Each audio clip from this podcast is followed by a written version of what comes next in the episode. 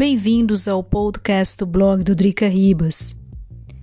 E meus dados pessoais circulam pela internet.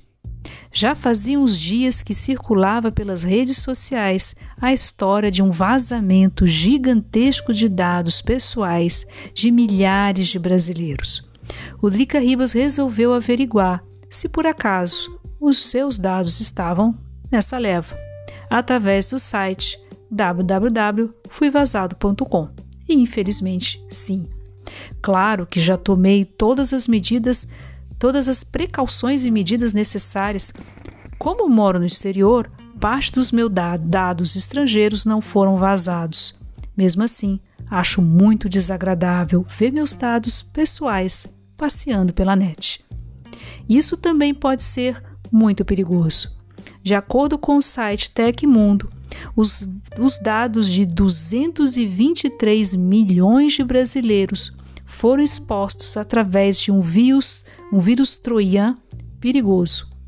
Há um software malicioso presente no arquivo de dados desse tipo de vírus troian. Troian tem vários tipos de vírus que se chamam dessa forma.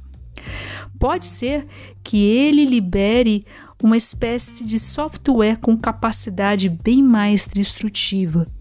Esse tipo de vírus, chamado de ransomware, quando invade um computador ou smartphone, ele criptografa todos os arquivos e pede dinheiro para sua liberação. Mesmo assim, mesmo assim e com pagamento, pode ser que os arquivos não sejam liberados. Cadê a lei de proteção de dados pessoais?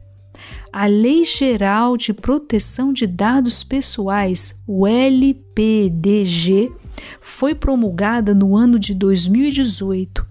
A lei sugere que toda pessoa natural tenha assegurada a titularidade de seus dados pessoais e garantidos os direitos fundamentais da liberdade, de intimidade e de privacidade o artigo 17 dessa lei. O Drica Ribas consultou um advogado no Brasil. Ele esclareceu que, infelizmente, não tem nada o que fazer. Quem sabe como uma ação coletiva contra a Serasa, apontada como fonte de dados. Mesmo assim, não há garantias que se ganhe ou de se ter os seus dados salvos. O que fazer é tomar medidas de prevenção possível, ou todas as medidas de prevenção possíveis e imagináveis, como trocar senhas em caso de e-mail, não abrir, não abrir é, contas de pessoas desconhecidas. O Drica Ribas possui para cada aparelho em sua casa um antivírus. Pode sair caro, mas é uma proteção para evitar problemas dessa magnitude a dura lei de dados pessoais da Europa. Em contrapartida, a lei de dados pessoais aqui são draconianas. Essa lei foi promulgada em 2018 para cada situação cotidiana, por mais simples que seja, como fazer um exame em laboratório ou ir ao cabeleireiro. Você terá de autorizá-los a possuir os seus dados pessoais.